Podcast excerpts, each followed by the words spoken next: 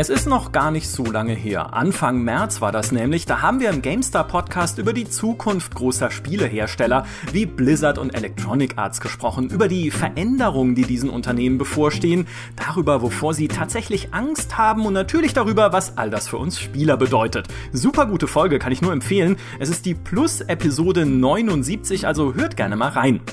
Heute wollen wir mal eine Etage höher anklopfen, also nicht bei solchen Garagenfirmen wie Electronic Arts, sondern bei den echten Giganten der Branche, bei Microsoft und vor allem bei Sony. Denn gerade Sony ist ein wahnsinnig spannender Fall. Mit der PlayStation 4 dominieren die Japaner den Konsolenmarkt und auch die PlayStation 5 stößt schon auf ziemlich großes Interesse. Trotzdem steht Sony eine ungewisse Zukunft bevor. Und woran das liegt, Darüber wollen wir heute sprechen. Mein Name ist Michael Graf. Ich spiele gerade zum ersten Mal die Uncharted-Serie auf der PlayStation 4 durch und mir zugeschaltet ist, wie schon in der erwähnten Folge, Human Nagafi. Er ist Unternehmensberater bei 1789 Innovations, Podcaster bei Corporate Therapy, GameStar Plus Mitglied, gute Wahl und natürlich passionierter Spieler. Herzlich willkommen, Human. Guten Tag. Und ebenfalls ein herzliches Willkommen an die Frau, die sich tagtäglich mit dem Thema Sony und Konsolen auseinandersetzt, Ray Grimm, Head of GamePro. Hallo. Ja, schön, dass ihr beide da seid, äh, auch wenn der ursprüngliche Anlass, zu dem wir diese Folge aufzeichnen wollten, leider entfallen ist aufgrund der Krawalle und Proteste in den USA. Sony hat nämlich die Vorstellung der PlayStation 5 oder beziehungsweise das geplante Event jetzt erstmal verschoben. Sie werden also äh, zu dem Zeitpunkt, wenn ihr diesen Podcast hört, die PlayStation 5 höchstwahrscheinlich noch nicht gezeigt haben. Oder vielleicht doch, wenn ihr ihn in einem Jahr hört und erst dann darauf aufmerksam geworden seid. An der grundsätzlichen Fragestellung ändert es aber gar nicht so viel, was die PlayStation 5 denn am Ende kann, äh, wie sie ausschaut und welche Spiele drauf laufen werden. Denn das äh, Problem, über das wir sprechen wollen, oder so ein bisschen die Herausforderung, vor denen Sony steht, sind eher einer allgemeineren Natur. Ich kann vielleicht zur Einleitung ähm, noch mit ein bisschen mit Zahlen untermauern, was ich am Anfang so so salopp dahingesagt habe, was die Dominanz des Konsolenmarktes angeht. Äh, es gibt nämlich von Sony selbst eine offizielle Zahl, die sagen, sie haben ungefähr 109 Millionen PlayStation 4s verkauft, das heißt also PS4 und die PS4 Pro. Und äh, AMD hat äh, unvorsichtigerweise irgendwo mal verraten, dass es insgesamt 150 Millionen verkaufte Xbox Ones und PlayStation 4s im Markt gibt. Jetzt sagt Microsoft normalerweise nicht, wie viele Xbox Ones verkauft wurden, aber wenn man jetzt mal rechnet, kann man rausfinden, naja, es sind dann halt um die 41 Millionen verkauften Xbox Ones. Ne, immer ein bisschen mit Vorsicht zu genießen, aber so Pi mal Daumen, 41 Millionen. Und das heißt, es gibt im Markt 68 Millionen mehr PlayStation 4s als Xbox Ones. Wenn das keine Dominanz ist, dann äh, weiß ich nicht, äh, was äh, Dominanz ist. Und äh, um ehrlich zu sein, wenn ich ein Unternehmen wäre, was immer die beste äh, Argumentation ist, finde ich, für jede Diskussion, wenn, wenn ich Sony wäre, würde ich heute in Urlaub gehen, oder? Also, weil ich muss doch gar nichts mehr machen. Es ist doch jetzt eigentlich alles geregelt und die PS5 wird mir aus den, aus den Händen gerissen. Oder ist es doch nicht so einfach, Human? Ja, äh, eine super Frage. Also wahrscheinlich wird die PlayStation 5 äh, aus den Händen gerissen. Da hatten wir, glaube ich, gerade auch kurz die Anekdote, ja, wenn genügend da sind. Das ist ja aktuell auch eine Herausforderung, dass überhaupt zum Launch genug PlayStations äh, produziert werden. Ähm, ich glaube, die, die spannende Frage ist ja, äh, wie lange wird das so sein? Also ich, ich, ich hau, hau mal auch direkt eine These raus. Vielleicht ist es auch die letzte Konsolengeneration, die wir erleben. Ich glaube, da wäre ich auch nicht der Erste, der das jetzt sagen würde. Mhm. Äh, und dann ist die Frage, ist es schlau, im Hardware-Markt zu sein, wenn das der, die letzte Hardware-Konsole ist, die man raushaut? Hm. Tatsächlich eine spannende Frage, die uns im Prinzip äh, auch gleich zu dem, also so zu des Pudels Kern äh, schon führt oder der PlayStation, äh, der, der PlayStation Kern. Äh, vielleicht kurz vorher noch äh, eingeschoben die Frage an Ray. Wie erlebst du das denn insgesamt, was das Interesse an der PS5 angeht? Vielleicht auch gerade jetzt im Vergleich zur Xbox Series X, ne, was ja dann, ich, ich mag es einfach nicht, das aus Xbox Series X, die X-Serie der Xbox, also gerade im Vergleich zur nächsten Microsoft-Konsole, so nenne ich sie ab jetzt, ähm, ist auch da, also siehst du auch auf der GamePro, dass irgendwie die PS5 auch mehr nachgefragt ist, als es jetzt dann das nächste Microsoft-Projekt irgendwie ist? Äh, ja, auf jeden Fall. Also ich muss dazu sagen, ähm, dass wir haben allgemein eine sehr, sehr große äh, Sony-Spielerschaft. Also ich meine, ne, wie gesagt, du hast ja die Zahlen vom Markt schon gesagt. Das äh, spiegelt sich auch bei uns sehr gut wieder.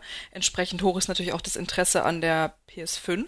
Aber was wir, was ganz spannend ist, was wir gerade sehen, ist, dass so ein Mini-Shift stattfindet. Und zwar das Interesse an der Next-Gen Xbox ist um einiges höher als an der aktuellen. Das heißt, äh, wir haben auch vor einiger Zeit mal so Umfragen und sowas gemacht unter unseren Lesern.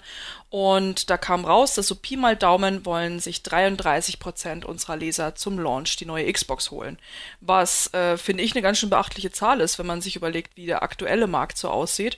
Und im Vergleich waren es halt so etwas mehr als 50 Prozent, die sich eine PlayStation 5 holen wollen.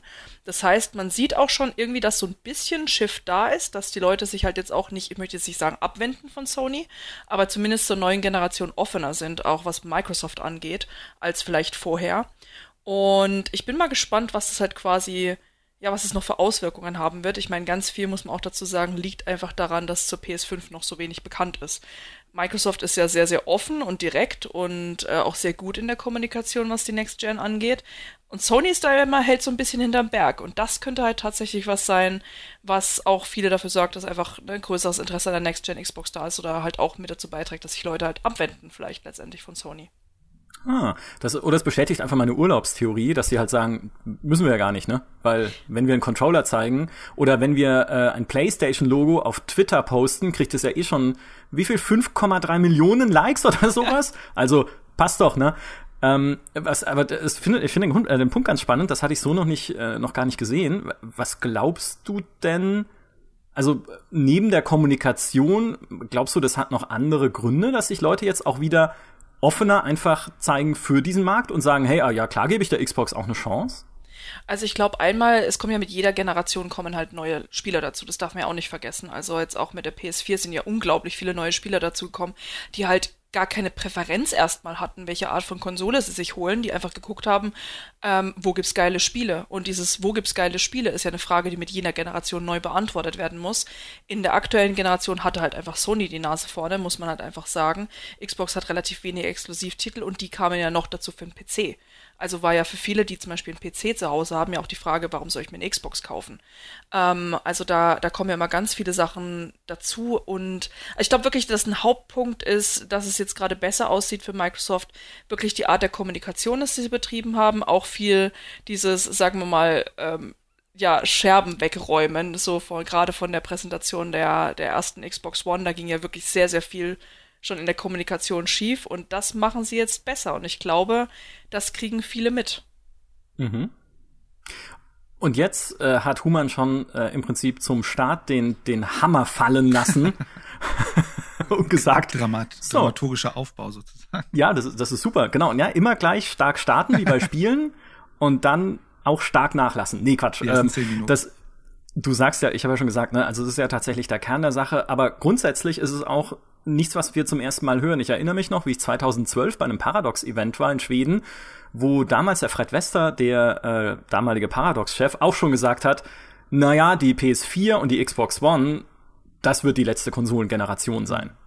Und ähm, davor haben wir es auch schon ein paar Mal gehört. Was lässt dich jetzt sicherer sein, dass es so sein könnte als noch vor ein paar Jahren vielleicht? Hm. Also ähm, in Vorbereitung äh, auf den Podcast hatte ich ähm, klar ein bisschen Research gemacht und dann bin ich also auf eine ein Interview gestoßen von dem aktuellen Xbox-Chef, der ich glaube, er er hat gesagt, er sieht Nintendo und Sony nicht mehr als Konkurrenz. Und wenn man das so ein bisschen weiterliest, war ja der Tenor nicht despektierlich, wie die sind schlecht oder so, oder die, die sind für uns nicht mehr ein, äh, ne, qualitativ können sie uns nicht mehr das Wasser reichen, sondern vielmehr, dass, äh, dass äh, sie darauf gehen, dass sie sagen, die Zukunft sind die, äh, ist der Cloud, äh, der Cloud-Bereich, der Cloud-Gaming-Bereich. Und da sehen wir einfach viel stärkere, auch viel stärkere Investments von, von dem Google und von dem Amazon, die viel mehr unsere Konkurrenz werden. Und diese Logik, dass das, ähm, dass dieser Cloud-Bereich dominieren kann, und wir können auch gerne darüber diskutieren, warum könnte es so sein, mhm. ist ja gar nicht so abwegig. Und aber dieser Cloud-Bereich bringt halt so eine Besonderheit mit sich, und das ist halt das Problem. Man braucht Internet äh, und eine stabile Internetverbindung. Und wenn wir uns jetzt rein Deutschland angucken, hm, würde man sagen, ist mal erstmal in Deutschland schwierig, eine Herausforderung, äh, stabiles Inter, also nicht nur äh, äh, Geschwindigkeit, sondern auch die Latenz. Aber ich glaube, dort haben wir eine Schlüsseltechnologie, die jetzt gerade im Vormarsch ist und die wird einfach Cloud Gaming relevanter machen. Und das ist äh, für die 5G-Technologie. Mhm. Und äh, also wenn wir schon über aktuelle Ereignisse reden, äh, die deutsche Bundesregierung hat ja gestern ähm, einen Maßnahmenkatalog im Sinne eines Konjunkturpakets veröffentlicht. Und dort drin stand als eine der wesentlichen Maßnahmen bis 2025 äh, flächendeckendes 5G-Netz. Kann man darüber diskutieren, ob sie das hinkriegen oder nicht. Ich sag mal, aktuell sind solche Investments ja gar nicht trivial, auch ökonomisch gesehen. Aber wenn bis einem 2025 wirklich, also 5G ist ja ein Gamechanger, was Internetgeschwindigkeit angeht. Das, ich weiß nicht, also ob dann in zehn Jahren nochmal sich jemand hinsetzt oder in acht Jahren und sagt, ich hau nochmal so eine teure Konsole auf den Markt. Weil das ist ja auch für die Unternehmen nicht unbedingt ein günstiges äh, günstige Sache, Konsolen zu produzieren. Mhm. Ja, ein Verlustgeschäft sogar meistens. Ja, Verlustgeschäft. Und eine Sache, und das ist, was auch äh, der, der Xbox, äh, ähm, äh, ich weiß nicht, ob das CEO oder der, der, der dort gesprochen hat für die Xbox, äh, sehr deutlich gemacht hat. Aktuell ist es eine Verschiebung von Marktanteilen. Ne? Also kann Sony oder kann Microsoft äh, von Sony was wegnehmen kann, und so weiter. Was aber Cloud Gaming macht, sie erhöhen die, die Menge. Also wenn es möglich ist, mehr Menschen Gaming, den Zugang zu geben zu Gaming, indem ich die Anfangsinvestition senke und es praktisch kostenlos mache, dass Leute sagen, ey, warum nicht mal spielen? Anstatt 400 Euro für eine Playstation oder 1000 Euro für einen PC auszugeben, dann erhöhe ich ja den gesamten Topf. Und dann spielst du ja in einer ganz anderen Liga. Wenn du die Möglichkeit hast, dann diese Kosten dann auf mehr Menschen zu überführen, kannst du ja dann mit einem ganz anderen Preis rangehen. Und wenn dann ein Google sagt, ey, kostenlos ist die Basisversion und kannst damit überhaupt den Preis so krass drücken, dass andere Wettbewerber es gar nicht schaffen, dort mitzuhalten, dann hast du eine Verschiebung in dem Markt. Und das ist tatsächlich gar nicht so trivial, äh, äh, wenn das passieren sollte. Mhm. Es ist, es ist immer so wahnsinnig schwer, einfach sich solche Veränderungen vorzustellen, wenn man wie ich Google Stadia hat und äh, seit Dezember nur einmal eingeschaltet und zwar um ein Abo zu kündigen. weil es halt momentan einfach noch nicht. Ja, sehr gut, ja, siehst du. Äh, weil es halt einfach technisch momentan. Ich meine, sie haben viel gemacht, ja, es ist ein bisschen besser geworden, aber es ist einfach technisch noch nicht da, wo es sein müsste, um zu sagen, äh, das ist jetzt aber ganz bestimmt die Zukunft. GeForce Now genau dasselbe, auch teilweise besser, auch technisch als Stadia, aber auch nicht noch nicht da, wo man sagen könnte, jetzt ist die Ablösung gekommen, ja, oder in zwei Jahren ist die Ablösung da. Aber äh, was du findest, äh, was du, was, ich kann nicht mehr reden, was du sagst, finde ich ganz richtig. Wir gucken ja jetzt uns den Markt nicht nur an auf zwei Jahre hinaus und ich hoffe die Unternehmen auch nicht, sonst wären sie vielleicht ein bisschen doof, sondern halt auf äh, fünf bis zehn und da kann es durchaus sein, dass sich halt äh, Technologien neu etablieren, Cloud Gaming sich etabliert und sowas wie Google Stadia halt in zehn Jahren, im Jahr 2030, völlig normal ist. Wenn ich allein überlege, was sich seit 2010 alles geändert hat. Mhm. Wobei, ganz interessant wäre halt dann auch die Frage wiederum an Ray. Interessiert es aktuell irgendjemanden, was sich, also nicht irgendjemanden, paar Leute schon, aber irgendjemanden gerade auf GamePro.de, was sich in dem Bereich tut, also bei Stadia, bei GeForce Now und so weiter? Nein. Also da kann ich, kann ich sehr, sehr definitiv antworten. Nein, tatsächlich nicht. Also das ist so ein Thema. Ähm, deshalb bin ich da auch immer sehr auch zurückhaltend, wenn es um dieses Thema geht, weil ich finde es halt super spannend. Aber wenn ich halt mhm. jetzt sehe, wirklich, wie schwer sich, also am Anfang, als Google Stadia irgendwie, äh, als es rauskam und wir so den, auch den Test dazu gemacht haben, da war schon Interesse da, aber das war super schnell wieder weg. Mhm. Also auch bei, ähm, wenn wir halt über allgemein Cloud-Services oder Cloud-Gaming sprechen, das interessiert aktuell doch wirklich niemanden. Es ist auch, es ist unglaublich schwer, da, ähm, da Interesse zu wecken oder einfach auch Dinge, neue Spiele vorzustellen. Man muss mir auch dazu sagen, nicht, dass es so viele Exklusivtitel auf Google Stadia geben würde, ähm, aber da ist einfach ein sehr, sehr geringes Interesse da und ich glaube einfach, das ist so eine, es ist halt noch gerade noch was schwer greifbares, was schwer verständliches für unsere Leser und auch was, was einfach noch sehr weit weg zu sein wirkt. Also ich glaube, habe immer das Gefühl, dass gerade unsere Leser, die gucken halt so auf die, auf die nächsten Wochen, auf die nächsten Monate, auf die nächsten Tage, was Spiele angeht. Ähm, und halt auch tendieren auch dann dazu, eher zu so, sagen wir mal, vertrauteren Sachen zu gucken, auch so bei Franchises. Ähm, oder eben einfach da, wo die Spiele sind. Und ich glaube, das ist halt so ein ganz, ganz ausschlaggebender Punkt, dass Spieler gehen halt dahin, wo die Spiele sind, die sie interessieren. Mhm. Ähm, mhm. und wo halt eine geringe ja, Einstiegsgrenze letztendlich ist.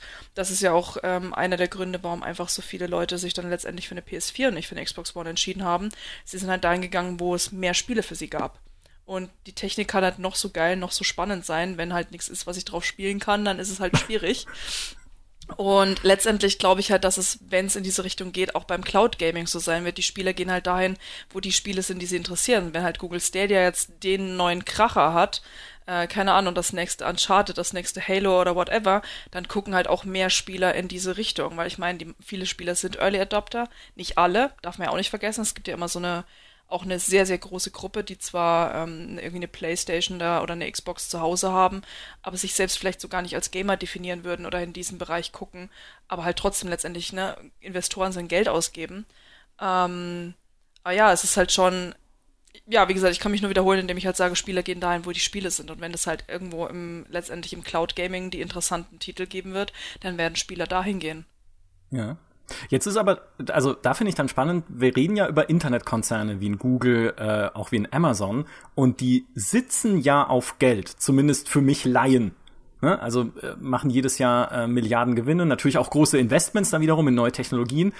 Und die könnten doch, wenn sie wollten, einfach so viel Kohle in so einen Streaming-Service pumpen, siehe Epic, ne, wie sie es mit dem Epic Store machen, um sich dort Spiele zu sichern, um sich dort einfach in den Markt äh, reinzukämpfen ähm, und halt einfach alle anderen schon direkt zu verdrängen oder mal richtig anzugreifen. Aber das sehen wir im Augenblick nicht. Also noch, weil Google Stadia war halt eher so ein, ja, also es war jetzt nicht direkt ein Soft Launch, aber es war jetzt auch nicht direkt der super spektakuläre Hard Launch, wo sie sagen, okay, GTA 6 exklusiv für Google Stadia, ne? Und schon hättest du es verkauft gehabt. Sondern es war halt so, ja, es launcht jetzt und es funktioniert noch nicht so richtig, aber hey, in den nächsten Monaten wird es vielleicht besser. Ähm, wie kommt sowas? Also auch gerade, wenn man sich halt auch in Amazon anguckt, du hast gerade gesagt, auch Human, die investieren in die Richtung, merkst ja noch gar nichts von mhm. so richtig. Sie machen zwar ihre Spiele, aber ein Cloud Gaming Service hat Amazon selbst nicht direkt. Sie haben zwar Twitch natürlich als Streaming-Plattform, aber kein Spiele-Streaming bislang. Also warum ist das noch nicht so im Gange, wie wir es vielleicht erwarten würden als Laien. Hm. Ähm, ich glaube, erstmal sollte man so eine Art Disclaimer ziehen. Also Ökonomie, also oder ne, Wissenschaft, äh, Management oder Wirtschaftswissenschaften ist natürlich keine Naturwissenschaft. Ne? Also das ist eher das ist eine Sozialwissenschaft oder eine Gesellschaftswissenschaft. Das heißt, wir können schwer Prognosen ziehen. Wir können eher so wissen wie Anthropologen. Wir können uns Sachen angucken und sagen, so war das. Und wir können uns halt angucken, was ist gerade und können dann sagen, was passiert, was könnte sein, wenn man bestimmte Elemente miteinander kombiniert. Ähm, und ich glaube, das ist halt sehr, sehr wichtig, weil Ökonomie oft wirkt, als würde man die Zukunft vorhersagen wollen. Und vielleicht tun das auch manche Kollegen sehr gerne. Das, dazu haben wir im letzten Podcast, glaube ich, auch schon ein bisschen was geredet. Mhm. Aber wenn wir das jetzt mal unter der Prämisse nehmen, wie das aktuell ist, dann würde ich jetzt einfach eine Behauptung aufstellen, dass den ähm, Internetkonzernen, die tatsächlich äh, erstmal finanziell gut ausgestattet sind. Und sie haben noch eine zweite Sache. Sie haben Ressource. In dem Sinne, sie haben die Infrastruktur, um überhaupt sowas zu betreiben. Das heißt, die können damit das auch günstiger betreiben als ein Konkurrent, der im Grunde sich die Infrastruktur leasen müsste. Ähm, ich glaube, ihnen ist aber auch bewusst, ihr Delivery-Kanal, ne, also ihr Lieferkanal, ist einfach noch nicht etabliert, dass es so skaliert funktioniert, dass sie wirklich eine Konkurrenz sein können. Also mhm. ich würde behaupten, einem Amazon, einem Google ist bewusst, solange diese Schlüsseltechnologie, dass das bei den Leuten so ankommt, dass es sich so anfühlt wie eine PlayStation äh, oder auf einer Xbox sozusagen lokal vor Ort, dass das natürlich im ersten Schritt keine große Konkurrenz darstellt. Äh, dass sich natürlich das ändern wird in dem Moment, wo äh, diese Schlüsseltechnologie da ist. Denn wie gesagt, ich habe es am Anfang gesagt, ich denke, in dem Moment, wo, der, wo die Zugangskosten für die meisten Menschen gesenkt wird, werden sie anfangen, eine Sache viel öfter zu nutzen.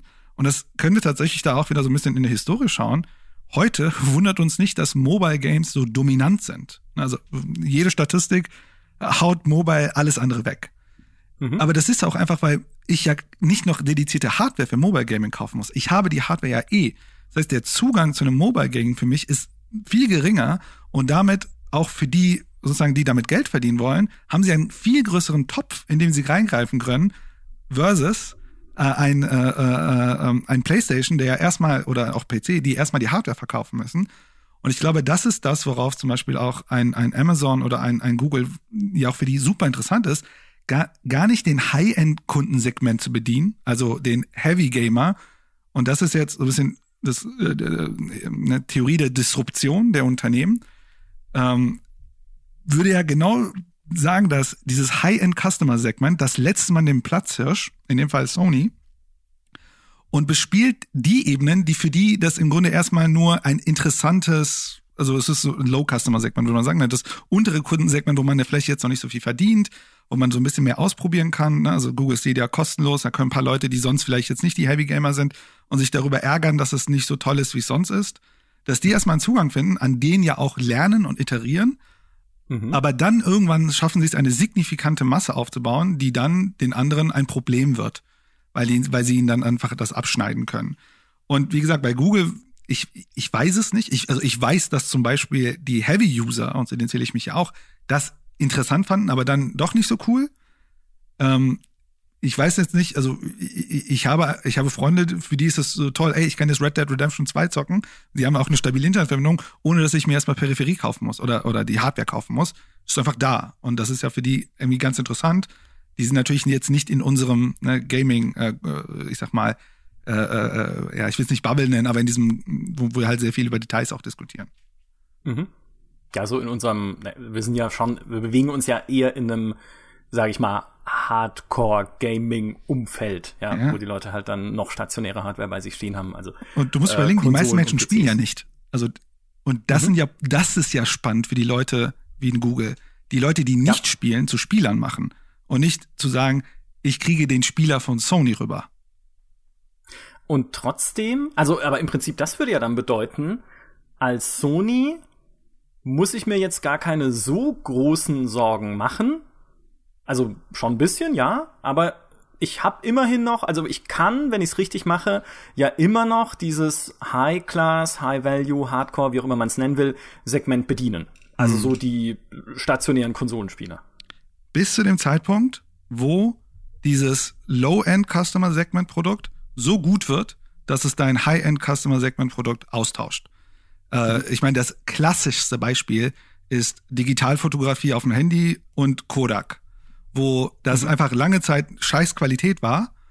Und irgendwann war einfach Digitalfotografie, äh, hat die analoge Fotografie so dominiert, dass es dann kurzfristig für Kodak schwierig wurde. Ähm, das gleiche gilt auch für Blockbuster und Video und Netflix. Ich meine, Streaming, ich, vielleicht vergessen wir das manchmal.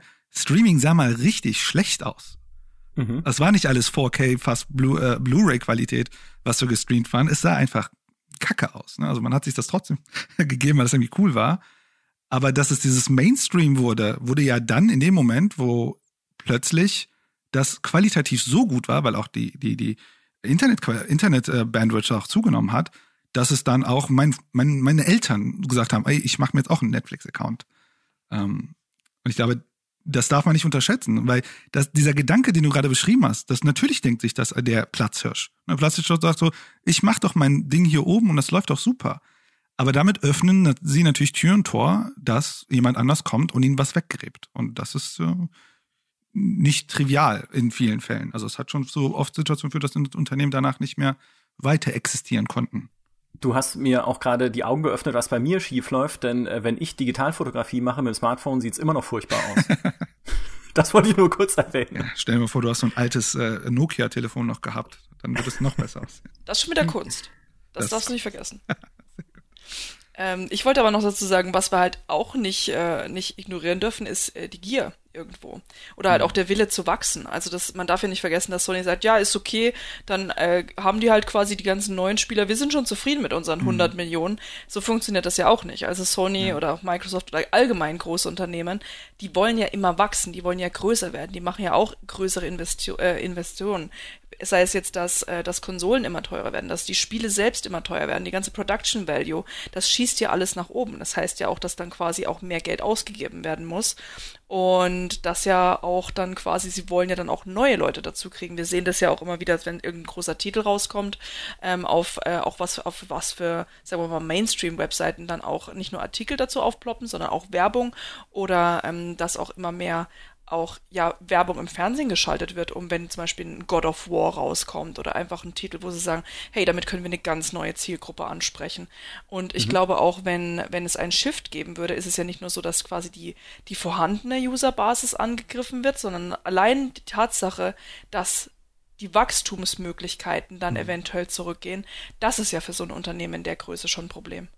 Absolut. Mhm. Also ich meine, da ähm, könnt ihr euch die Zahlen, also eine Region, also Lateinamerika, hat unglaublich viel, wenige Gamer. Und äh, wenn du dir überlegst, da sind, können ja potenzielle Gamer sein. Und wenn wir es schaffen, die Investitionskosten und den Zugang zu unseren Spielen zu senken, dass sie dann Interesse haben, dann da reinzukommen, ist das für sie ein neuer Markt. Und äh, was, was, du sagst, ist absolut korrekt, äh, weil in dem Moment, wo du ja auch, weißt du, man könnte ja sagen, cool, ich bleib ne, bei meinem High-End. Aber wenn die anderen plötzlich auch eine größere ähm, Masse haben und dann damit auch Geld verdienen, dann haben sie auch Marktmacht. Und Marktmacht, das merken wir ja auch bei den Mobile Games, die, verändern dann andere Entscheidungen. Ne? Und äh, ja, und dann gibt's da relativ schnell einen Shift. Und ich glaube, das ist nicht zu unterschätzen ja, an der Stelle. Mhm. Ähm, um mal so ein bisschen die Herausforderung nochmal zu illustrieren, die äh, Sony auch hat als Unternehmen insgesamt, äh, ist, wenn man sich die Statistiken anschaut oder sagen wir mal die die Umsätze von Sony und die Umsatzentwicklung gerade im Gaming-Bereich, äh, dann ist es ganz spannend, wie einfach, wie viel wichtiger der Gaming-Bereich äh, schrittweise geworden ist für Sony über die letzten 20 Jahre hinweg. Mhm. Das war nämlich im Jahr 2000, als gerade auch die PlayStation 2 ganz, ganz frisch auf dem Markt war. Da war Gaming für Sony noch neun Prozent des Jahresumsatzes. Ja, also schon, schon viel natürlich, ne? also fast zehn.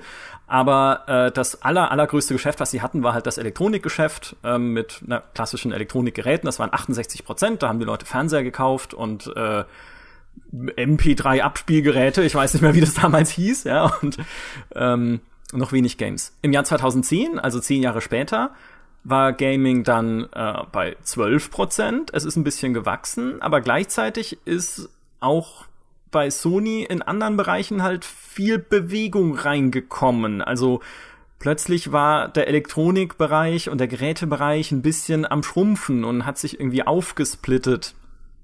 Und sie haben gemerkt, naja, diese ganzen Geschäftsfelder, die wir haben, da ist irgendwie äh, plötzlich gar keine so positive Entwicklung mehr drin, weil, äh, salopp gesagt, keine Ahnung, ob es stimmt, aber Samsung baut halt billigere Fernseher und mhm. plötzlich kaufen die Leute die. Mhm. Und jetzt, im Jahr 2018, lag das äh, Gaming beziehungsweise Games und Network Services, wie sie es heute nennen, also sowas wie das PlayStation Network, äh, bei 27 Prozent des Gesamtumsatzes in diesem Konzern. Und das finde ich ist eine beachtliche Entwicklung, wenn man so, wenn man so überlegt, naja, eigentlich ist Sony ja dieser riesige Gemischtwarenkonzern. Mhm. Film, Musik, Elektronik, Versicherungen, äh, Handys bauen sie, sie sind im Halbleitergeschäft mit drin, äh, Kamerasensoren und Bildsensoren bauen sie auch noch. Also eigentlich gibt's fast nichts, was Sony nicht baut, aber trotzdem ist äh, Gaming für die halt nicht nur irgendwie, machen sie halt nicht nur nebenher, sondern es sind 30 Prozent, also das, das größte, der größte Anteil in ihrem Umsatz ist inzwischen Gaming und da kannst du ja nicht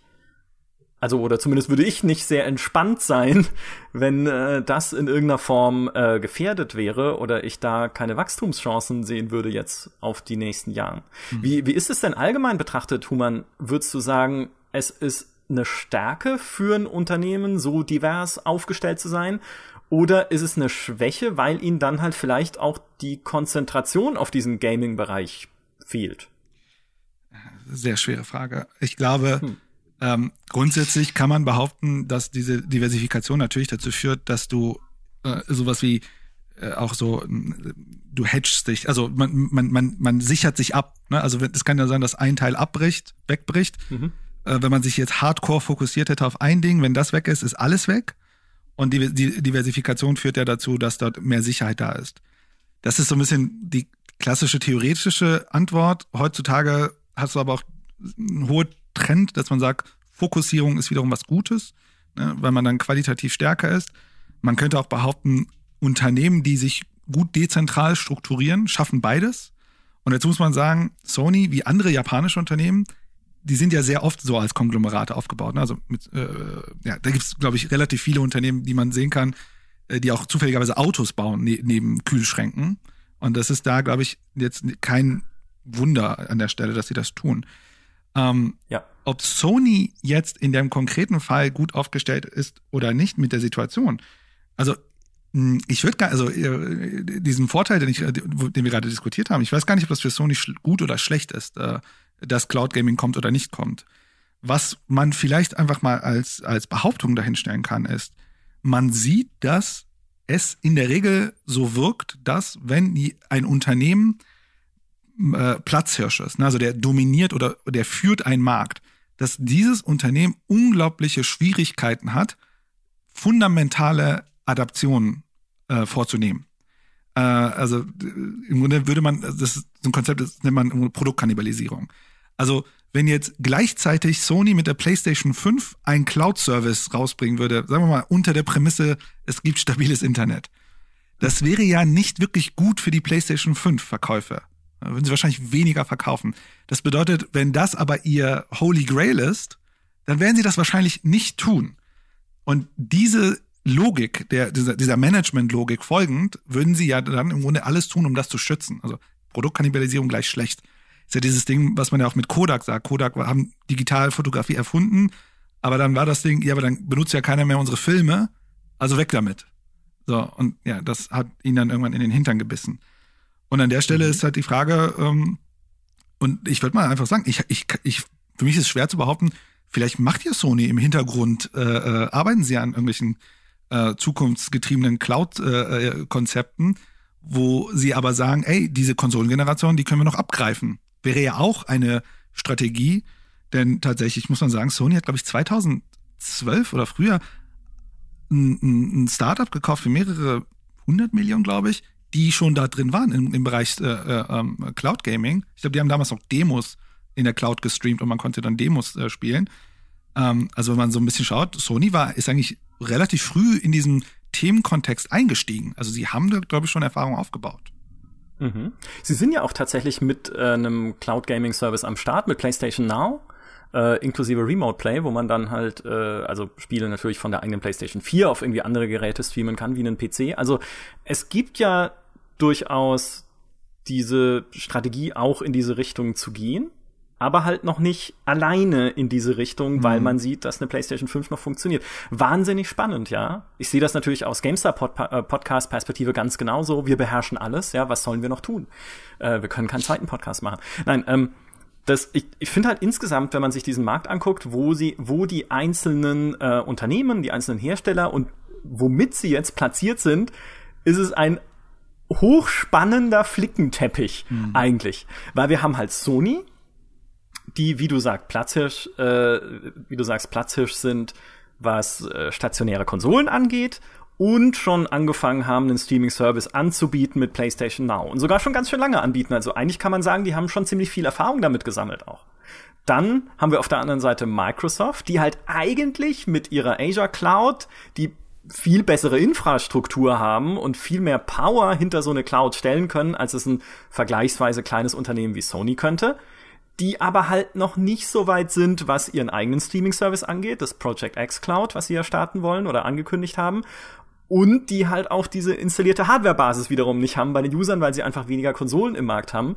Ähm, wie Sony. Und dann haben wir halt noch ein Google, was natürlich überhaupt keine installierten Konsolen haben, weil mhm. das nicht ihr äh, hat, was, weil das nicht ihr Business ist. Aber sie haben noch mehr Cloud Power vielleicht, keine Ahnung, ne? vielleicht nicht. Ähm, aber halt äh, Google Stadia jetzt gestartet auch als als Cloud Gaming Service, den sie halt in den Markt bringen wollen. Und dann hast du halt Amazon, die garantiert halt noch eine Menge Cloud Power mehr haben und so Hauptkonkurrenz sind mit Microsoft, was dieses ganze Cloud Geschäft angeht, die aber halt momentan eher noch in Richtung äh, Videostreaming unterwegs sind mit Twitch und noch nicht so viel Richtung Spielestreaming und irgendwie keiner ist angekommen. Also keiner von denen, würde ich jetzt sagen, hat irgendwie äh, schon den, ja, den heiligen Gral gefunden, was dieses äh, Zukunftsgeschäft angeht. Und die Frage wäre jetzt tatsächlich, ist das so ein bisschen der Grund, warum wir aktuell diese strategischen Partnerschaften sehen zwischen Microsoft und Sony? Die haben ja angekündigt, schon letztes Jahr äh, zusammenarbeiten zu wollen beim Thema Cloud Gaming. Das heißt, dass Sony-Dienstleistungen über die Microsoft Cloud laufen und ausgespielt werden. Und jetzt auch dann nochmal die Zusammenarbeit intensiviert. Da geht's auch um äh, Chip-Entwicklung, da geht's um Bildsensoren, um ähm, verschiedene andere technische Sachen, von denen ich natürlich keine Ahnung habe. Aber du siehst einfach, da bilden sich, da bildet sich irgendwie so eine strategische Allianz. Mhm. Steckt das dahinter, dass die einfach sagen, okay, wir haben beide so ein Puzzlestück und wenn wir sie zusammenfügen, kann das was werden? Oder ist es doch nach wie vor Konkurrenzkampf und nur eine Notwendigkeit, das zu tun? Also ähm, diese Partnerschaft mit Microsoft, ich glaube, für beide ist eigentlich das Spannendere dort drin, zumindest würde ich so rauslesen, ist ja diese Sensortechnologie, die Kameratechnologie kombiniert mit dieser Cloud- und AI-Technologie von, äh, von, von, von Microsoft, weil das Ding ist also ne, dass man im Grunde äh, mit künstlicher Intelligenz so Sachen beobachten kann und analysieren kann. Ich würde sagen, so ein bisschen wie das in China funktioniert mit deren System, äh, dass sie da sehr viel äh, beobachten können. Ich will es gar nicht jetzt irgendwie normativ bewerten, aber ich glaube, da steckt super viel drin und ich glaube, das ist der, das Natürliche für beide Unternehmen, da zusammenzuarbeiten. Und ich glaube, da steckt auch sehr viel von dieser Partnerschaft drin. Ähm, so ein bisschen aus meiner Erfahrung, und das ist wirklich meine Erfahrung, ne, mit, mit so ich sag mal, Letter of Intent, ne, also so Intent-Dinger, ist, sie haben immer mehr Marketing-Ausstrahlung, als dass sie inhaltliche Ausstrahlung haben. Nichtsdestotrotz, ähm, um da äh, um da ein bisschen reinzugehen, also die Frage, die sich stellt, wenn Microsoft, äh, sorry, wenn Sony in dieser Richtung geht und sie das sehen das auch und ich würde mich wundern, wenn sie es nicht sehen, ähm, ist es für sie ein strategisches Problem, dass sie keine Infrastruktur haben, wie Microsoft das zum Beispiel hat oder Google. Und die, das erste, jetzt bei dieser Frage der strategischen Allianz, würde ich behaupten, dass es erstmal kein Nachteil für Sony ist. Denn mhm. auch Microsoft ist ein diversifiziertes Unternehmen. Und dieser Bereich Azure und Cloud und dieses, das ist ja der Business-Teil von Microsoft, der dominiert, was Umsatz angeht. Also by far. Und äh, der, der, der Bereich ähm, Personal, More Personal Computing nennen sie das, glaube ich. Und da ist auch Xbox mit drin. Allein wenn man sich die Entwicklungszahlen anguckt in den letzten Jahren, der ist jetzt nicht der, auch der stärkste, auch was das Wachstum angeht. Was bedeutet das? Und das muss man sich deutlich machen. So ein Unternehmen wie Microsoft ist ja nicht so, dass dort einer oben steht und irgendwie Schach spielt und irgendwie entscheidet und sagt, den ne, wir, wir, wir wollen da jetzt äh, uns sichern, dass wir im Gaming erfolgreich sind. Die sind ja auch im Grunde haben, haben sie äh, für ihre Business Units ja im Grunde eigenständige Führungspersonen. Und ich würde behaupten, und das ist wirklich so, wie ich diese Businesswelt verstehe, der, der Leiter des Azure-Bereichs, der will halt sein Business machen. Und wenn da Sony anklopft und sagt, guck mal, wir haben hier x Millionen Leute, die benutzen das und wir würden gerne schauen, ob wir nicht die alle irgendwann mal auf eine Cloud bringen dann reiben sie sich natürlich die Hände und sagen, ey, da ist ein Riesengewinn drin, wenn die so viele Nutzer haben, weil dann, dann kaufen sie ganz viel Cloud-Services von uns. Und ich glaube, die würden sehr viel dafür tun, dass bloß nicht der Anschein entsteht oder die Möglichkeit entsteht, dass Sony das Gefühl hat, dass dort ein Wettbewerbsnachteil für sie entsteht. Also ich glaube, das muss man wirklich sauber ziehen. Ich glaube nicht, dass die Xbox-Leute mit den Azure-Leuten reden, um Sony dort einen Nachteil zu geben. Das ist vielleicht in House of Cards Ideologien drin, aber in der Realität ist das anders, weil der Leiter des Azure-Bereichs, der wird ja auch an dem Gewinn des Azure-Bereichs gemessen. Und das ist für sie Profit, was dort passieren würde. Ähm, ja, schön. Ja, also ich, Entschuldigung, ich muss, ich muss ja. nur so lachen wegen dieser House of Cards, äh, weil das so bildhaft von meinem Auge erscheint, äh, wie jemand mit einer dicken Zigarre einfach zu diesem zum so Azure Peter geht bei Microsoft und ja. sagt, ja, du kannst das Geschäft durchziehen, ne? Aber wenn, musst du auch die Konsequenzen tragen. Ja, okay, das hatte ich nur gerade so im oder, Kopf. Oder schalt, als, schalt als mal zwischendurch immer mal ab, so dass eine schlechte, also na, das könnte man sich ja überlegen, die ärgern die immer wieder. Und ja. das denkt sich Sony und sagt bloß nicht Azure. Äh, dazu muss man sagen, Azure ist ja nicht der einzige am Markt. Klar, es gibt noch Amazon und es gibt Google, aber es gibt auch noch IBM. Also es gibt ja, es gibt nicht viele, das muss man auch dazu sagen, die fähig sind auf dieser Ebene, was die Anforderung von einer Sony PlayStation wäre, weil es ist ein riesen äh, Bedarf, den sie dann hätten, äh, die das bedienen können. Aber es gibt auch andere Wettbewerber. Ähm, und das vielleicht dazu. Und ich bin auch davon überzeugt, die reden auch mit einem AWS, also mit einem Amazon Web Services, äh, wenn, mhm. wenn das für sie ein Thema ist.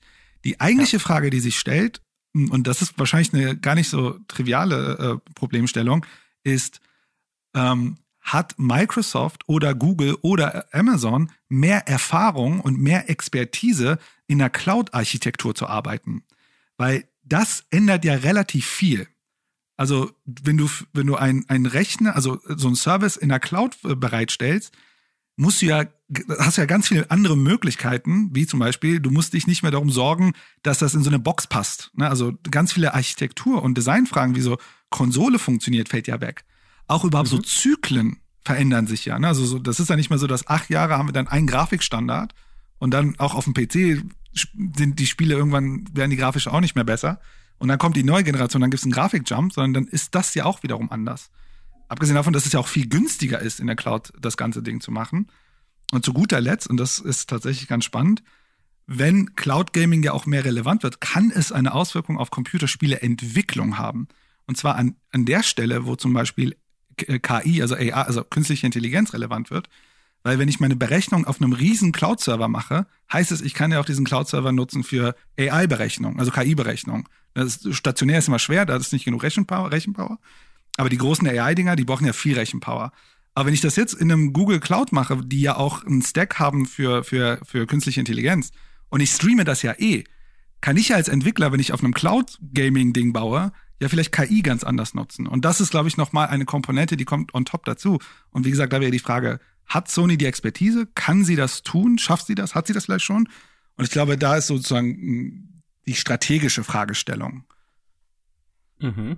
Äh, super spannend, dass du das ansprichst, äh, weil das ist ein Thema für einen eigenen Podcast, äh, den wir auch schon gemacht haben, äh, zum Thema so ein bisschen äh, die Zukunft des Gamings und äh, wie KI gesteuertes, KI gesteuerte Systeme in Zukunft Spiele und Spielinhalte tatsächlich auf dich zuschneiden und sogar live generieren können und vermutlich werden und solche Sachen. Also super, das ist ein mega spannendes Thema, das uns aber vielleicht ein bisschen wegtrackt mhm. äh, von dem, ähm, wo Sony hingehen könnte in diesem Markt. Denn, du hast es vorhin schon gesagt, sie stehen sich ja immer noch auf dem Fuß, muss man jetzt fast schon sagen, mit der PS5. Mhm. Weil dann ist es natürlich immer noch so, hey, es gibt noch den stationären Hardware-Markt und sie können in diesem stationären Hardware-Markt noch mal richtig dick einsteigen jetzt mit ihrer nächsten Konsole. Wir haben schon gehört, das Interesse ist riesig. Ähm, die äh, es wird wahrscheinlich schwierig sein,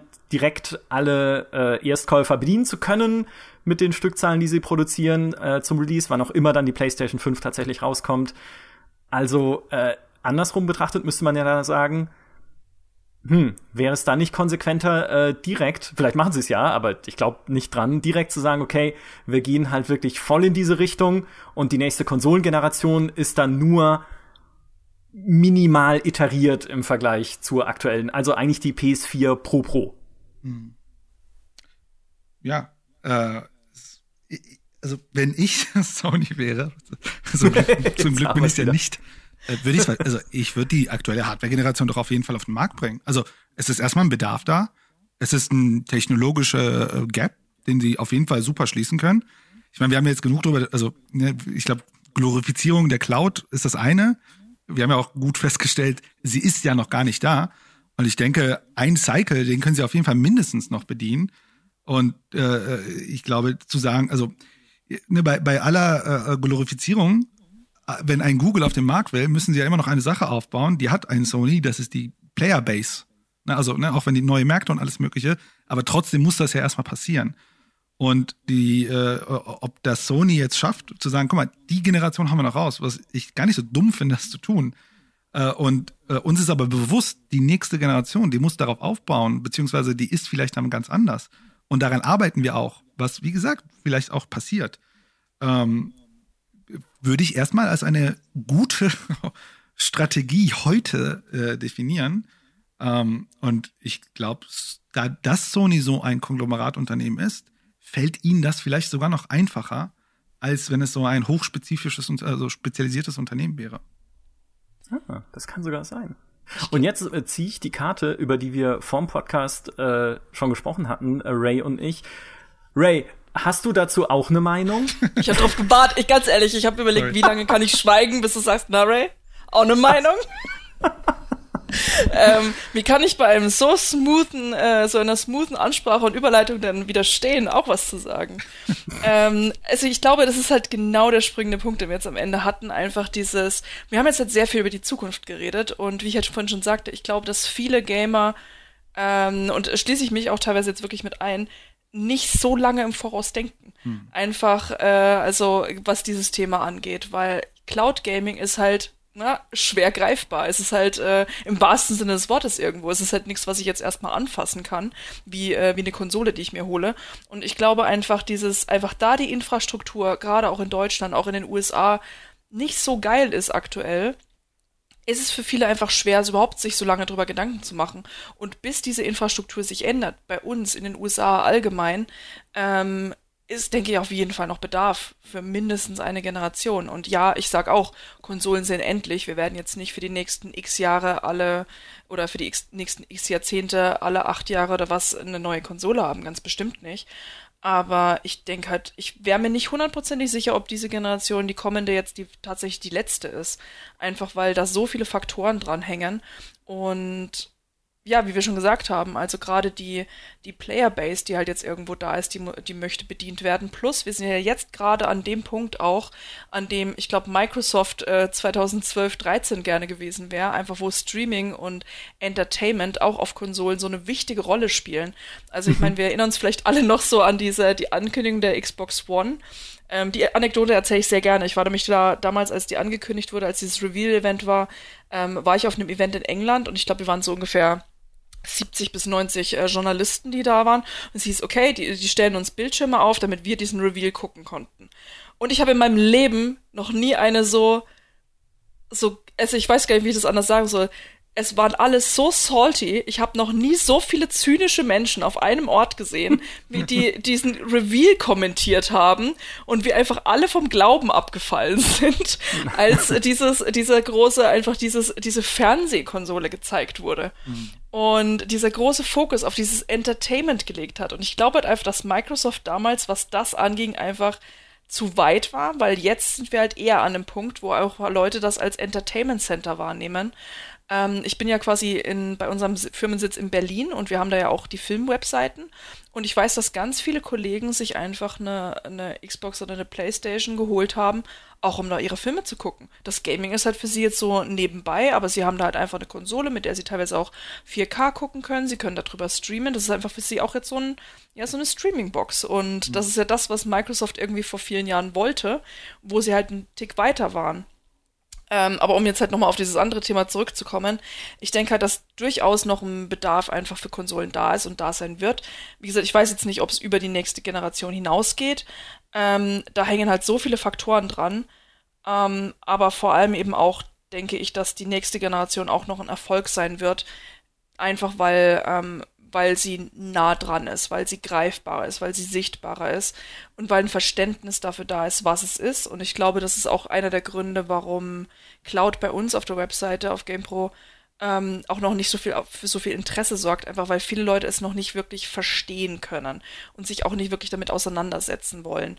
Und ich glaube, dieses Verständnis und dieses Interesse würde halt erst kommen, wenn man ihnen einen Grund gibt. Sei dieser Grund einfach eine bessere Infrastruktur, dass sie sagen, okay, jetzt läuft's halt, jetzt informiere ich mich mal ein bisschen. Oder wie ich halt vorhin auch schon meinte, wenn einfach irgendwie große für sie spannende Titel kommen, weil die fehlen ja gerade. Also wenn ich mir nur den aktuellen Cloud-Markt angucke, ähm, dann fehlen die halt schlicht mhm. einfach noch. Mhm. Ich kann kurz äh, eines einschieben, weil du über die, also über die Xbox-Ankündigung damals gesprochen hast und es gibt genau eine Person, die damals ihrer Zeit voraus war und diese Ankündigung cool fand und das war Heiko Klinge, unser Chefredakteur. Ich weiß noch damals, wie wir das alle geguckt haben abends und dann am nächsten Morgen im Büro zusammengekommen sind und alle so, äh, was war das denn? Keine Spiele irgendwie, hä, nur nur NFL und Fernsehen und Heiko saß da und hat gesagt, warum? Ist doch cool ist doch, ist doch cool, kann ich doch endlich, kann ich doch endlich hier Fernsehen? Ja. Heiko Klinge, der Prophet. Ja, so werden wir ihn ab jetzt titulieren in diesem Podcast. Muss ich nur gerade dran denken, äh, als du es erwähnt hast. Äh, das Spannende, äh, was auch aus dem folgt, was du sagst, ist ja eine Entwicklung, die wir bei Sony gerade sehen, hin zur Öffnung auch für andere Plattformen. Also es erscheinen plötzlich PC-Versionen von zuvor Sony-exklusiven Spielen, wie zum Beispiel Horizon Zero Dawn, was natürlich eine fantastische Nachricht ist, auch für PC-Spieler. Außerdem öffnen sie sich Crossplay über mehrere Plattformen hinweg mit der PlayStation wo es noch vor ein paar Jahren hieß, es ist absolut undenkbar, dass Sony das jemals machen würde, weil die so protektiv sind ihrer Plattform gegenüber. Sind, äh, das ist im Prinzip eine Frage äh, an euch beide, glaubt ihr, das sind so ein bisschen die Vorboten dessen, was PlayStation sein wird in der Zeit nach der physischen Konsolenhardware, nämlich ein Service für alles, was es dann halt an Plattform gibt, also ne, was auch immer dann Plattform heißt, wenn alle Geräte sowieso verschmolzen sind zu einem Cloud-Angebot, dass halt PlayStation im Prinzip ein Cloud-Streaming-Service ist, den ich einfach überall ausspielen kann, statt wie aktuell eine Konsole, die unter meinem Fernseher rumschnurrt? Mhm. Das ist natürlich ein echt spannender Gedanke. Also kann ich mir durchaus vorstellen. Ich habe es ja natürlich auch beobachtet und finde es sehr spannend, wie sich Sony, vor allem nachdem sie sich so lange und so vehement und so laut dagegen gewehrt haben, allein das Thema mhm. Crossplay, ähm, wie lange das gerade auch, ich glaube, weiß gar nicht, bei Fortnite und allem so ein gigantisches Thema war und so viel Interesse, aber es ist mal interessant zu sehen, das erinnert mich nämlich auch gerade dran an die Abwärtskompatibilität, wo Sony auch die ganze Zeit gesagt hat, pff, brauchen wir nicht, will doch keiner. Ne? Und Microsoft quasi das wirklich zu so einem Eckpfeiler auch des Marketings und der Entwicklung in dieser Generation gemacht hat. Und plötzlich mit der PS5 sieht es halt schon wieder anders aus. Also das ist, ich möchte jetzt nicht sagen in Zurückrudern, das haben sie ja so aktuell nicht so richtig nötig. Aber man merkt halt schon, sie gucken sich halt doch den Markt an und gucken halt doch einfach, vielleicht auch, wie sie Goodwill irgendwo bekommen, weil das sind ja Sachen, die der, der Core Basis, über die wir geredet haben, die für sie halt gerade im Konsolensegment so wichtig ist das sind offenbar Themen, die denen wichtig sind. Und dann muss man halt mhm. schon gucken, okay, hm, mache ich das vielleicht? Ne? Gehe ich diesen Schritt auch auf andere zu, einfach um diese Core-Basis, die ich vielleicht in Zukunft mit Cloud nicht mehr habe, ähm, oder dann halt verlieren könnte, wenn ich nicht irgendwie ein paar Schritte auf sie zumache, verlieren könnte. Ich finde es ich find's sehr spannend. Also ich kann mir durchaus vorstellen, dass Sony einfach sich äh, immer mehr öffnet, immer mehr öffnen muss oder einfach auch strategisch guckt, wie komme ich dann an mehr Leute? Wie komme ich dann an mehr Spieler? Und wenn sie halt sagen, okay, wir haben Exklusivtitel wie in Horizon Zero Dawn ähm, und wir öffnen das eben auch für andere und machen es auch anderen möglich, das bedeutet, da ist genau dieser Schritt, über den wir geredet haben. Das ist eine Erweiterung der eigenen Zielgruppe, des eigenen Markts, des eigenen, der eigenen Spielerschaft. Das bedeutet mhm. mehr Geld. Und mehr mhm. Geld ist in den Augen von Sony ja erstmal gut. Ja, absolut. Also ich glaube auch, ähm, das zeigt, äh, äh, ich glaube, um deine Frage zu gehen, ne, das zeigt ja, dass sie äh, in eine Richtung gehen, die ja tendenziell dafür spricht, dass das Thema äh, Cloud in welcher Ausgestaltung auch immer für sie relevanter wird. Also wenn man, wenn man jetzt mehr in eine sehr offenen Plattform denkt, ne, was ja im Grunde das scheint, in, sind das Indizien dafür. Und ich glaube, eine zweite Sache, die du vorhin auch angebracht hast, und das ist gar nicht so uninteressant, ist bei der gesamten Cloud Gaming Sache, ist ja das Geschäftsmodell dahinter auch interessant. Also mhm. ähm, wir reden sehr viel über, sagen wir, einfach nur Cloud, also Hardware. Aber natürlich könnte man auch sagen, dass und der Cloud-Service mit dem äh, Subscription-Angebot kombiniert kann vielleicht etwas dominieren oder auch nicht. Und ich glaube, die Kombination ist ja dann auch nochmal spannend zu betrachten, was aber gleichzeitig natürlich dazu führen würde, dass wir vielleicht auch nicht so coole Verhältnisse haben wie aktuell. Ne? Man hat irgendwie zwei, drei Streaming-Plattformen und man braucht alle drei, um, um die Franchises zu sehen, die man cool findet. Ähm, aber ich glaube, das ist auch nochmal eine Komponente, die man nicht unterschätzen, äh, unterschätzen kann. Ich glaube, und da hat der Xbox auch relativ viel gemacht. Ne? Also diesen, mit dem Xbox Pass haben sie da, glaube ich, auch ganz guten ja, Fund, Grundstein gelegt, um in so eine Richtung eventuell auch zu gehen. Ja, aber ist da nicht, äh, um wieder zu dem äh, zu kommen, was wir ganz anfangs schon mal erwähnt haben, was auch die Stärke natürlich von PlayStation ausgemacht hat über die letzten Jahre hinweg, ist dann nicht der Exklusivtitel weiterhin das ja. Mittel zum Zweck?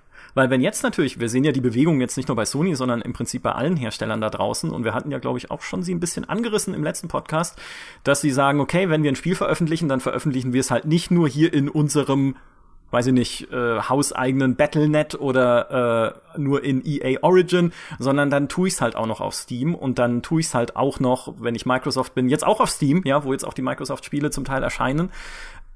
Was steckt da dahinter? Ist es ein Einsammeln einfach nur von Zielgruppen, die man vielleicht anderweitig verlieren würde, dass man sagt, okay, wenn jetzt irgendwie jemand Horizon Zero Dawn nicht auf Steam kaufen kann, aber den ganzen Tag auf Steam ist, dann erreichen wir den ja gar nicht, ne? Also mhm. dann ist es ja quasi ein Kunde, der sich im Steam-Ökosystem so lange weiter bewegen wird, bis er vielleicht verloren ist für uns und dann fangen wir ihn lieber ein damit und versuchen ihn damit ranzuangeln halt an unser Angebot. Vielleicht muss er dann irgendwie auch einen PlayStation-Account anlegen, ja, oder irgendwie, äh, vielleicht ist er ja dann auch optional oder sowas.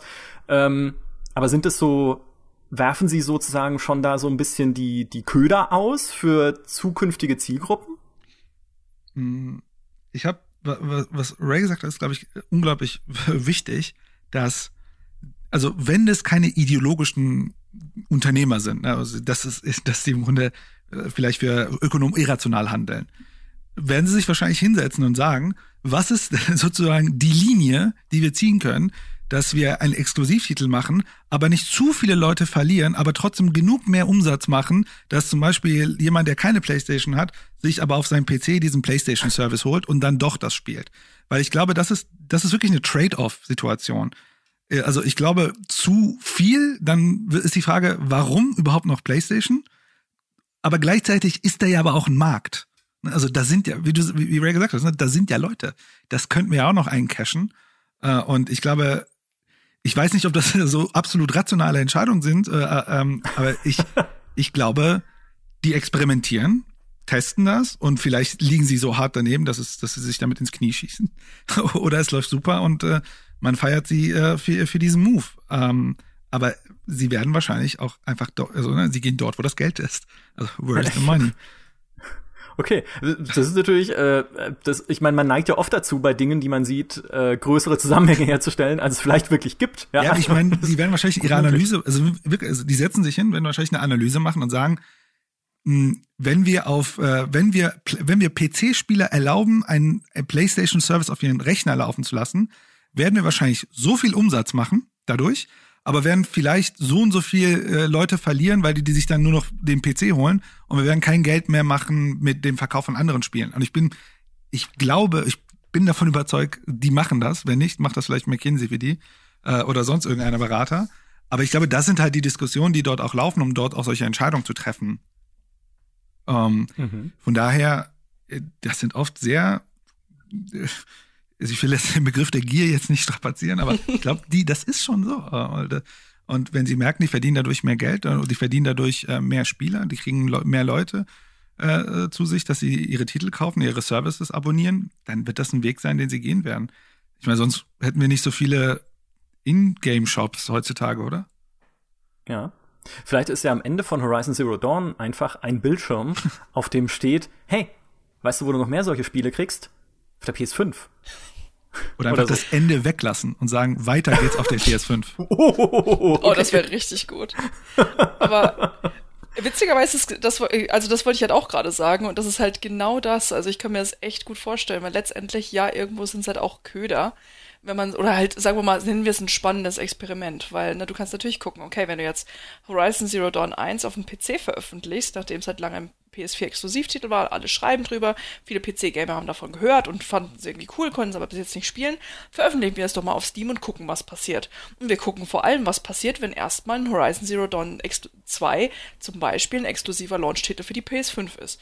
Wie viele haben es gerade gespielt und haben jetzt Bock, gleich weiterzumachen? Ich meine, das wird jetzt natürlich im Großen und Ganzen wahrscheinlich eine kleinere Zielgruppe sein, aber ich kann es mir halt schon als spannendes Experiment vorstellen oder halt als äh, Gedankengang zu sagen, wir geben euch das und wenn ihr mehr davon wollt, müsst ihr aber schon zu uns kommen.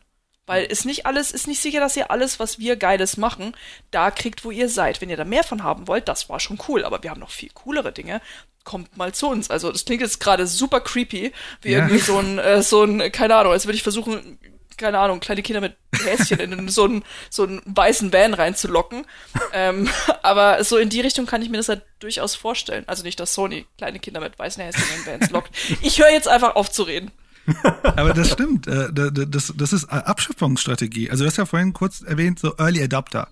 Und äh, es gibt ja so, die Diffusion der Innovation, also ne, wie, wie verteilt sich neue Dinge über eine, eine Laufzeit. Und natürlich hast du da eine Abschöpfungsstrategie, ne? dass du die ersten mehr abschöpfst und dann schaust du später, wo kann man noch schöpfen und ich weiß nicht, ob sie jetzt diese Strategie fahren, ne? Also ich glaube, das mhm. ist jetzt, ob das jetzt wirklich, aber das ist äh, eine Sache, die ja jetzt, äh, ich sag mal, jetzt schon mal gängige Practices in einigen Unternehmen. Äh, ähm, Würde mich jetzt nicht wundern, zu sagen, äh, wie, wie kriegen wir Leute hin und äh, abgeschöpft, dass sie irgendwie, ne, da holen wir noch was raus, da holen wir noch was raus. Ähm, ich meine, mhm. sind halt Unternehmen. Mhm. Und jetzt äh, vielleicht, um äh, langsam ein bisschen die Schleife drum zu binden, was glauben wir denn, wo Sony sich in einem zukünftigen Markt platzieren kann? Ein bisschen in die Glaskugel geguckt, natürlich, weil man weiß nie, was passiert äh, und wie sich Dinge entwickeln. Aber wenn ich überlege, klar, wenn sie in so eine Richtung gehen, hey, PlayStation ist dann jetzt noch eine Konsole natürlich, in Zukunft aber eher ein Content-Angebot, ein Abo-Angebot vielleicht, äh, irgendwie ein Service mit coolen natürlich Exklusivtiteln, weil sie haben ja fantastische Studios wie beispielsweise Naughty Dog. Aber eigentlich stehen sie damit ja auf einem Level mit EA. Firmen wie, ja. sag ich mal, einem Electronic Arts. Vielleicht sind die Spiele besser, weiß man nicht. Ne? Also jetzt, ich weiß nicht, in welche Richtung wir bashen wollen. das, das bleibt den Hörern überlassen. Aber im Prinzip sind sie damit dasselbe wie ein ganz normaler, in Anführungszeichen, Publisher, wie ein Activision, ein Electronic Arts und Ubisoft. Sie haben Entwicklerstudios, sie machen Spiele und sie bieten diese Spiele an in einem eigenen Abo-Angebot und vielleicht halt eingestreut, eingestreut noch bei anderen. Das sehen wir momentan ja auch überall im Markt. Das hat jeder inzwischen. Und äh, also sind sie dann eher ein Player unter vielen, wenn sie kein Plattformbetreiber mehr sind? Oder hat ein Sony immer noch das Potenzial, mehr zu sein als das. Hm. Ich würde sagen, sie haben immer noch das Potenzial, mehr zu sein. Also ähm, einmal, ich würde sagen, schon allein aus so Gründen wie, ähm, ja, sie haben halt, sie haben halt viele Studios, aber sie haben halt auch, also ich, wenn ich mir jetzt PlayStation Plus zum Beispiel angucke, was ja ein interessanter Service ist, der ja auch losgelöst von einem PlayStation Now ist, wo ja vor allem auch noch ähm, sie haben halt einfach aktuell auch die Größe, noch Spiele von anderen Unternehmen quasi auch noch eine größere Spielerschaft zu geben. Durch so Sachen wie PlayStation Plus, was sie halt auch, finde ich, dann einfach noch mal einen Tick größer macht. Also ich kann mir schon vorstellen, dass ein Sony ähm, aus dem Grund mit solchen Services immer ein größerer Player sein wird, als jetzt ein Electronic Arts zum Beispiel. Ähm, aber ich gebe dir durchaus recht, dass ich mir auch vorstellen kann, dass es in so eine Richtung geht, dass sie halt einfach sich irgendwann wirklich loslösen von eigenen Angeboten, wie einer Konsole, wie einer Plattform, wie auch immer, und einfach wirklich nur in so eine Angebotsrichtung geben. Oder die komplett andere Seite, das, was ich mir durchaus auch vorstellen kann, was wir ja auch schon thematisiert hatten, von wegen, dass sie einfach schon an einem eigenen Streaming-Angebot auch arbeiten ähm, oder einem eigenen Cloud-Angebot arbeiten, ähm, und wir es halt schlicht einfach noch nicht wissen. Weil, mhm. also wenn Sony aktuell ja wirklich was beweist, ist, dass sie an irgendwas arbeiten, niemandem Bescheid sagen und plötzlich taucht dann mal was auf, alle sind aufgeregt und dann tauchen sie wieder un unter und reden erstmal mit niemandem ähm, bis dann halt wieder irgendein Beat kommt oder nicht, wie aktuell. ähm, also das kann ich mir durchaus vorstellen, dass sie an was arbeiten und einfach sagen, okay, ja, aber wir, wir sind halt nicht so offen wie in Microsoft, wir reden einfach noch nicht drüber. Wir reden erst was, wenn wir wirklich was haben oder wenn die Zeit reif ist oder wie auch immer man es ausdrücken möchte. Ähm, kann ich mir auch durchaus vorstellen. Also es sind so diese beiden Tendenzen, die ich für durchaus realistisch halte. Mhm. Ja, also ja, ich, man darf nicht unterschätzen, also dieses Unternehmen hat ja über Jahre hinweg Erfahrung aufgebaut und Expertise aufgebaut, wie man Hardware kom komponiert. Ne? Also ich glaube, das vielleicht ist für mich oder für uns manchmal so trivial, da ist halt das Ding und das funktioniert, aber ich glaube, da steckt unglaublich viel Ingenieurskunst drin und mhm. das ist ein Wert und das darf man, glaube ich, nicht unter, unterschätzen und ähm, und und bei aller äh, äh, vielleicht so ein bisschen Euphorie, wenn man so ein bisschen fünf Jahreszukünfte guckt und sagt, ja, die Welt wird in Cloud Gaming oder oder Cloud wird alles sein. Ähm, wir können ja natürlich nur, also jegliche Zukunft ist ja nur eine Extrapolation der Vergangenheit. Also wir können nicht das unbekannte Unwissen mit einpreisen. Und da mal vielleicht, oder ich bin auch davon überzeugt, ich glaube, PlayStation wird irgendwas sein dort drin, was mehr ist als ähm, ein Publisher-mäßiges Ding. Ich glaube, es wäre unglaublich schlimm für sie, diese, weil eine Plattform zu sein, ist ja Macht. Diese Macht abzugeben, ist, glaube ich, nicht trivial. Ähm, aber man muss auch sagen, es gibt ja auch andere Techniken. Also ich glaube, Cloud-Ding, Cloud, äh, Cloud ist ja eins. Ähm, Äh, man könnte sich auch vorstellen, die arbeiten an so einer Art Streaming-Service wie so ein, ich will jetzt nicht zu viel Technologie reinbringen, aber so wie ein Edge oder Fog Computing, wo sie sagen, Leute, wir machen die, es gibt ein Processing, aber das letzte Processing passiert direkt bei uns und wir vernetzen alle Playstations, so ein bisschen sehr, sehr weit geholt, also sehr nochmal äh, spannende Technologie. Und mhm. aber wir schaffen das unglaublich gut, äh, äh, unglaublich gute Qualität und unglaublich äh, ähm, ja gute Spiele dort drin reinzubringen, die wiederum besser ist, und das ist dann der Wettbewerbsvorteil, wäre ein technologischer Wettbewerbsvorteil, dass sie es schaffen, da nochmal unglaublich was draufzulegen, wenn sie auch nochmal andere Technologien nutzen. Und mhm. ich würde sie nicht unterschätzen. So das letzte Mal, als Boah. jemand Sony unterschätzt hat, äh, kam eine Playstation bei raus. Das, erstens ist das ein fantastisches Zitat und zweitens ist es ein fantastischer Gedanke auch natürlich, so eine Art Botnetz zu bauen aus allen Playstations. Mhm. So wie dann, dann ist quasi die, das, PlayStation-Netzwerk sind die vernetzten Playstations und das ist dann deine Cloud. Genau, das ist ein dezentrales Cloud. Also das ist dann ja. das Edge Computing. Das ist nicht, dass du ein zentralisiertes Cloud hast, wie Google das macht, sondern im Grunde du hast deine Computing Power im Netzwerk, du vernetzt im Grunde die ganzen Geräte miteinander und dadurch, dass sie ja schon was können, hast du niemals das Problem, dass du irgendwann also ganz schlechte Qualität hast, sondern du kannst im Grunde das auch noch covern. Und das könnte ja sein, dass da dafür ein Riesenmarkt da ist, was ich nicht, also das ich schon nicht unrealistisch finde. Mhm. Super spannender Gedanke. Das, äh, wir müssen, ich merke gerade, äh, wir sind jetzt schon so gut wie am Ende angekommen. Wir reden schon sehr lange miteinander, aber wir müssen unbedingt irgendwann mal noch einen Podcast machen zum Thema Cloud Gaming und überhaupt äh, Cloud alles allgemein. Also was das überhaupt ist, welche Varianten es davon gibt, wie man das in Zukunft weiterdenken kann, weil es ist einfach so ein spannendes Feld, in dem sich viel tun wird und auch viel getan hat natürlich über die letzten Jahre hinweg. Ah, mega. Jetzt, jetzt bin ich hooked ja, in dem Thema. Sehr cool. Jetzt hast du es geschafft. Jetzt holst du dir dein Google wieder.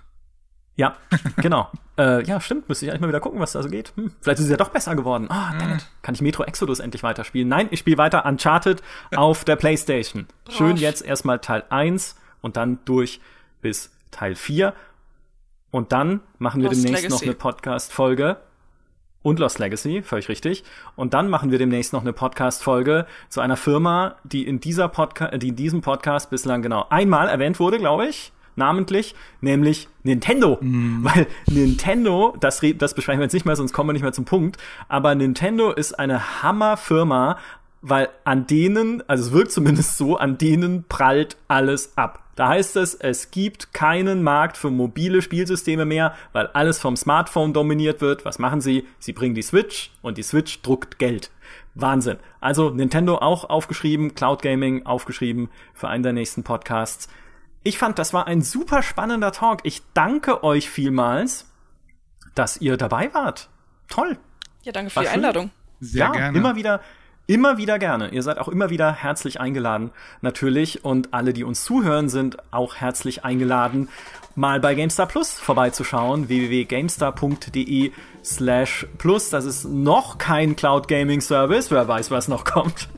Aber immerhin kriegt man auch ein Gratis-Spiel, wenn man Plus-Mitglied wird. Aktuell Overlord 2 von unserem Partner Games Planet. Das ist, glaube ich, ganz cool und ganz lustig. Also schaut gerne mal vorbei. Liebe Ray, äh, lieber Human, nochmal vielen Dank, dass ihr dabei wart. Vielen Dank an alle, die uns zugehört haben. Und bis zum nächsten Mal. Macht's gut. Tschüss. Adios. Ciao.